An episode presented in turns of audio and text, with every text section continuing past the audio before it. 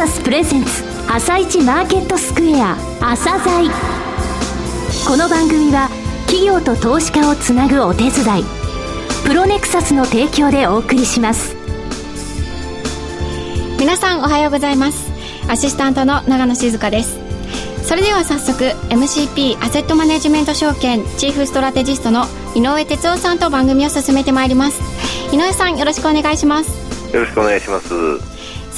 12日のニューヨーク株式市場でダウ工業株30種平均は前の日に比べ32ドル43セント安の15,750ドル67セントで終了しています。これに対し、ナスダック総合指数は小幅に3日続伸、0.13ポイント高の3919.92で終了しています。ナスダックは2009年9月以来の高値を連日で更新していますが、全般的に材料に乏しく、膠着感の強い相場だったようですが、井上さんはこれについてどうお考えになっていますか？そうですね、あの、先週、え雇用統計で非農業部門の雇用者の増加数が非常に良かったね。これでですね、少しあの反応しているものがあります。それは何かと言いますと、アメリカの10年国債の利回りなんですね。えー、こちらは9月の初旬にはですね、3%ぐらいまで上昇していたのが、えー、結局財政協議が不調になってなる前に2.6%ぐらいまで落ちて、で、財政協議不調で2.75%、ただ、えー、それが避けられてですね、2.5%まで低下していたんですけれども、先週の金曜日のこの雇用統計を受けてですね、えー、金融緩和の縮小開始が来年3月、4月って言われてたのが1月からやるんじゃないか、そういうふうに、えー、考えて、レポートがいくつか出たんですね。そのこともあってですね、債券の金利が上昇してるんですね。えー、その結果、ちょっとあの株式があの昨日、今日、金曜日は良かったんですけれども、その反応としては債券見ながらという動きになってて、えー、結果的に手がかり材料がちょっと薄いようには映ってるようですけれどもね、あの後半部分ではあの今まで日本株の方が、えー、パフォーマンスアメリカ株について悪かったんですが、今後の見通し、えー、キーになる点なんかを申し上げようと思います。はい、わかりました。後半もよろしくお願いします。続いては、朝鮮今日の一社です。サザエ今日の一社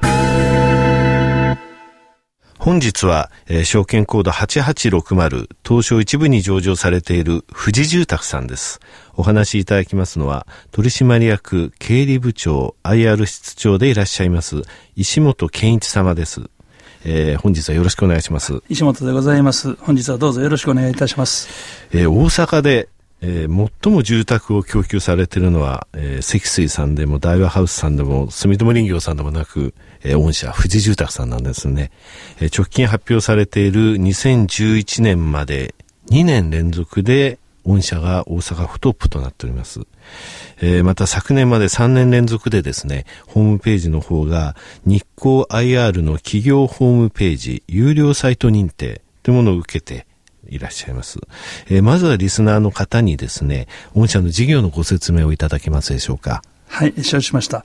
えー、私どもの、まず、あの、一番の事業エリアです。はい。はですね、えー、主に、まあ、大阪府下を中心にしておりまして、えー、大体事業の全体の9割ぐらいになっております。はい、それとその残りがですね、阪神間、えー、兵庫県の湾岸エリア、はい、それと和歌山県の、えー、一部と。いうような格好で、えー、事業エリアで、えー、展開させていただいております。で、えー、事業としましては、えー、4つがメインの事業で、最近新しく1つですね、はい、えー、育ちかけている事業がありまして、はい、えー、まず一番大きな事業としましては、分譲住宅事業。はい、分譲住宅事業は、えー、分譲の一戸建ての住宅販売と、えー、分譲マンションの販売をしております。で、これが大体全体で売上の比率が37%ぐらいになっております。はい。それと、あと、中古住宅の販売をしております。はい、で、これは当社が会社自身が中古住宅を仕入れまして、はい、で、えー、リフォーム、改装しまして、当社が売り主となる事業を行っております。大体あの中古住宅は一般的に多くの大手さんがやられておられますのは仲介ということで、でね、買いたい人とか、はい、えー、売りたい人の間に立つという格好なんですけども、はい、えー、当社が売り主となるということで、まあ、まあ、それだけ責任を持ってですね、住宅を提供するという、まあ、事業をしているというふうに考えております。はいえこれが大体、え事業全体で現在33%ぐらいの比率になっております。となりますと、先ほどの37%と、この中古住宅の33%合わせるとちょうど7割と、そうですね。いうことですね。はい。はい、他の事業というのは、はい、えー、その他、土地有効活用事業セグメントということで、はい、オーナー様の持っておられる、えー、土地のうちですね、まあ、有給といいますか、未利用の土地にですね、我々は建築提案をすると。で、主にアパート、等なんですけども、当社今一番力を入れてますのが、サービス付き高齢者住宅ということで、えー、まあ、シニア向けのですね、24時間介護できる、えー、施設を併設したアパートということで、これを土地活用方式でやるというのが非常に意味ありまして、大体、えー、年に20棟前後ですね、大阪府を中心にやってるんですけども、もう6年、7年ぐらいになりまして、もう供給量としましてはですね、関西ナンバーワンの累積をしておりましてですね、で、最近は、あの、えー、まあ、自治体が特別養護老人ホームいうのはなかなか供給できなくなりまして、はいね、財政的な問題もあってですね、こういう我々のような民間がですね、こういう供給を担うと。で、特に土地活用方式でしたら、余ってる土地を有効利用しますんで、はい、非常にあの、社会的にも効率がいいということですね。えー、まあ、入居しやすい値段で提供できると。で、値段的にはもう、あの、特別養護老人ホームと変わらないぐらいの値段ですね。特養ホームと変わらないぐらいで、大体、はい、えー、食事付きで、えー、アパート代込み、入居料込みで13万ぐらいで、我々やっております。はい、で、これが、あまあ、土地有効活用事業で、まあ、全体の業績の16%ぐらいの比率でですね、はい、えー、事業を進めております。はいもう一つの事業はですね、賃貸管理事業ということで、はい、これはあの、賃貸事業は当社が会社としてですね、居住用の賃貸物件をたくさん持っておると。ですから、大江としての賃貸収入を得る事業と。それと、えー、管理はですね、えー、当初はあの、えー、分譲住宅事業セグメントで、えー、分譲マンションの販売をずっとやっておりましたんで、はい、で、これの、あえー、教育管理、はい、組合管理等の、まあ、サービス収入と。それとあと土地活用で販売したアパート等のですね、はい、管理ということで、手数料収入で得ておると。これが大体13%ぐらいと。いうことであります。それと、最後残りは、あの、最近ちょっと芽生えてきてる注文住宅ということでございます。注文住宅なんですね。そうです。はい。展示場の方も。え、展示場も、え今、あの、我々、まあ、大阪府下あ、なかなかイメージしていただけないと思うんですけど、大体南の方から、先週、堺方面から、えー、徐々にですね、北の方へ上がっていくという展開で、今、南の方で、岸和田と、えー、堺市の方でですね、えー、2つの場所で展示を作っております。なるほど。はい、あの、御社の場合、あの、戸建ての分譲の際もですね、はい、随分とお客様、ご購入される方のニーズを聞いて、はい、もうその段階でもその、なんて言いますか、注文住宅のようなお家、それがたくさんその、なんて言いますか、区画として何軒もあるというのが御社の特徴と思ってあの、注文住宅というか、自由設計方式ということで、でね。はい、まあ、あの、当社の建築設計士とお客様とが、まあ、設計の面談をしまして、これは結構な時間、えー、かけてですね、お客様いろいろ、えー、悩まれますんでですね。で、それで、えー、間取りとか、え設備とか、お客様の希望されるものをですね、できるだけ叶えるような格好でですね、設計済みに落としていくと。まあ、こんな感じでやっております。なるほど。はい、えー、ここの部分、あの、分譲住宅セグメントなんですけれどもね、はい、今お話聞きました、あの、最大限に顧客の要望を取り入れる自由設計方式をされてるわけですね。はい、それから、あの、分譲マンション。はい、こちらのところをですね、ちょっとお話しいただきたいんですけれども。はい。あの、分譲マンションは、実は、えー、去年の2月からですね、はい、分譲マンションの販売を再開したんです。で、えー、再開するということは、その1年半ぐらい前から土地の仕込みを始めました。はい。で、えー、ということは、その前どうだったかというと、その前、遡ることですね、約7、今からすると7年半ぐらい前にですね、はい、分譲マンションを一旦、えー、やめたんです。中止したんです。これはすごい決断で、ね、で、これは、あの、えー、その頃ちょうどリーマンショックの前になりまして、ね、土地の値段がどんどんどんどん、ね、はい、どんどん上がってきましてですね、で我々はどっちかというと、えー、低価格の2400、500万ぐらいの分譲マンション、それも駅前立地ということでずっとやって、それ以前10年以上ですね、毎年4、500個、大阪、阪神間を中心に供給しておったんですけど、あまりにもですね、土地の値段がリーマンショック前上がってきまして、それと同時にですね、その頃、タワー型のマンションが結構たくさん、はい、今もありますけども、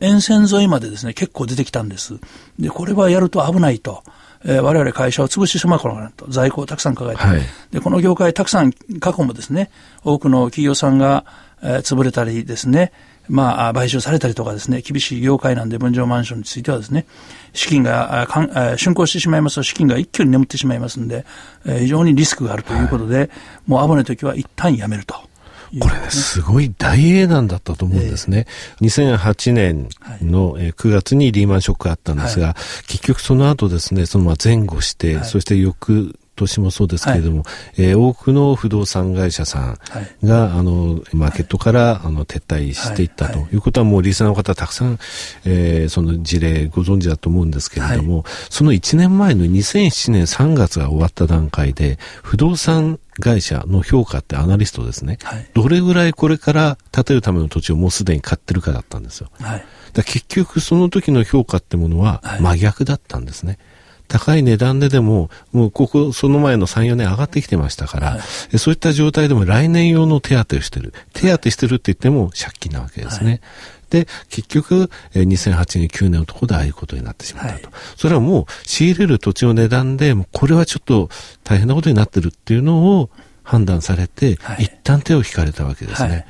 えー、業績のお話をさせていただきます。えー、今期売上、えー、あと3つの利益ともに過去最高の見通しを立ててらっしゃいますね。中期3カ年計画の2年目にあたるのですが、え、この中で、え、今年の目標としている数字をさらに上回る、え、経常利益53億、最終利益32億4000万という数字を今期の見込みとして立ててらっしゃると。えー、10月31日に第2クォーターの決算発表されましたけれども、ー、売上高、えー、そして経常利益、えー、税引き後利益、えー、通期の進捗率を見ても、えー、高い達成率となっています。この好調な業績について教えていただけますでしょうか？はい。えー、この上半期のですね、えー、当初の業績の一番のポイントとなりますのは、えー、分譲住宅事業セグメントにおきましてですね、分譲マンションの引き渡し、はい、えー、売上計上がたくさんあったと、こういうことです。で、実は、分譲マンションは前期は受注活動のみということで、え今期ですね、その成果がですね、上半期及び下半期にわたって出てくる見込みであります。えー、分譲マンションは長らく休んでおりまして、前期から販売開始して、え今期、芽が出てきたということで、分譲住宅事業部門の今後のですね、えー、事業展開に大きな支えになってくるというふうに考えております。で、その他としましては、中古住宅がですね、仕入れ面で、昨年まで厳しかったんですけども、やっとこさ回復傾向が見えてきましてですね、20%ぐらいの伸びてですね、年間1300個ぐらいの中古住宅の販売が見込めそうな状況で進んでおります。まあ、以上が大きな要因になってきてるかなと思います。はい。ぜひこの会社のですね、はい、富士住宅さんの、えー、ホームページを見てほしいと私は思います、はい、で。家族から始まる物語っていうのもあります。えー、その他ですね、親孝行月間の話とか、はい、この会社のホームページが、えー、なぜ、えー、賞を受賞しているのかっていうのはお分かりいただけると思います。それからこの会社のその DNA とか、えー、会長社長の考えっていうのが非常によくわかるんですね。えー、そういったところをですね、ロングバージョンの方で深く、えー、お話をお聞きしたいというふうに思います。はい、えー、最後になりますけど、リスナーの方にですね、はい、えー、一言お願いできますでしょうか？そうですね、えー、私どもの会社は派手な会社ではありませんけども、着実にですね、少しずつ成長していく会社であるということで、長い目でですね、当社を支えていただきましたら、株主の皆さんには必ずお報いをさせていただくということで考えております。はい。事業展開を関西、大阪を中心にされてますけれども、株主の3割が関東なんですね。すえー、投資家の中では認知度高い会社さんですので、えー、これからもですね、この姿勢を貫かれていかれることをですね、お祈り、えー、いたします。どうもありがとうございました。ありがとうございました。なお、今日の一社のロングインタビューは番組ホームページからお聞きいただけますが、さらに井上さんに富士住宅についてお話しいただきます。はい、あの富士住宅さんですね、あの以前、プロネクサスの、えー、細川部長があのこの番組に出て、えー、くださったときに、富士住宅さんのお話もされました、私もですね非常に楽しみだったんですね、あの来てほしかった会一社なんですね、えー、業績、えー、今期につきましては過去最高の利益3項目とも、また売上についてもそうということを申し上げました、えー、また足元の、えー来期にかけての見込み等のお話をいただきましたけれども、この会社はですね、そういう定量面だだけでなく、訂正面でもですね、本当にあの、お伝えしたいことがたくさんあるんですね。ですので、ホームページをぜひご覧いただきたいと思います。取材後期の方ではホームページの見方、どうやって入っていけばいいかというところも書いておりますので、後ほどアップされます取材後期の方もご覧ください。はい、ありがとうございました。それではここで一旦お知らせです。企業ディスクロージャー IR 実務支援の専門会社プロネクサス。上場企業のおよそ6割2200社をクライアントに持つ。これはアジア証券印刷の時代から信頼と実績を積み重ねてきたからこそ。さらにプロネクサスが目指すのは企業と投資家をつなぎ日本の株式市場を活性化させることです。プロネクサス私たちは個人投資家の皆さんを応援します。井上哲夫。今日のストラテジー。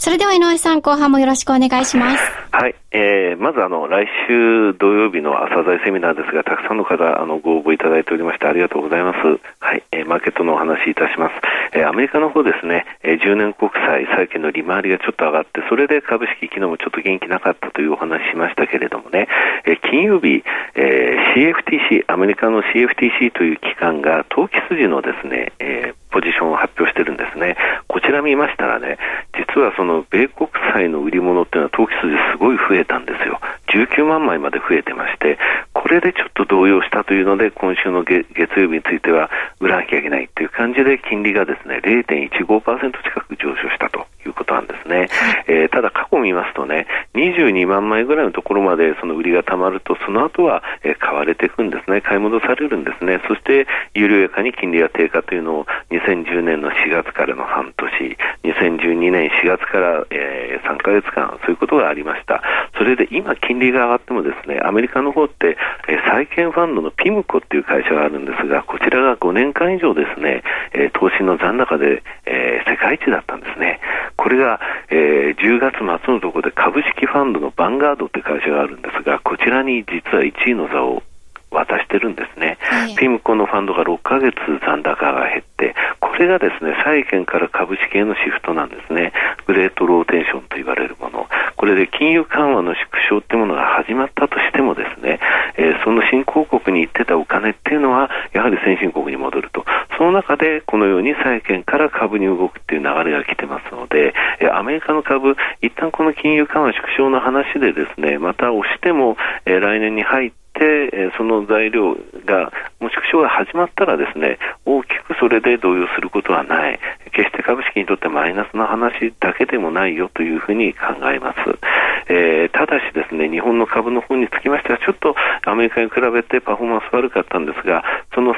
金利差、日米の金利差というところで、えー、ドル円がちょっと、えー、円安になりましたので反応しておりますけれども、昨日とかですね、なかなかその12月までの優遇税制終了までの売り物とか、あとはちょっと7月以降のボックスのレンジがありましたので、上を抜けると、えー、そこのところで売り物が出てくるという状態、まだ変わってないと思います。はい、今日もありがとうございました。はい、また来週もよろしくお願いします。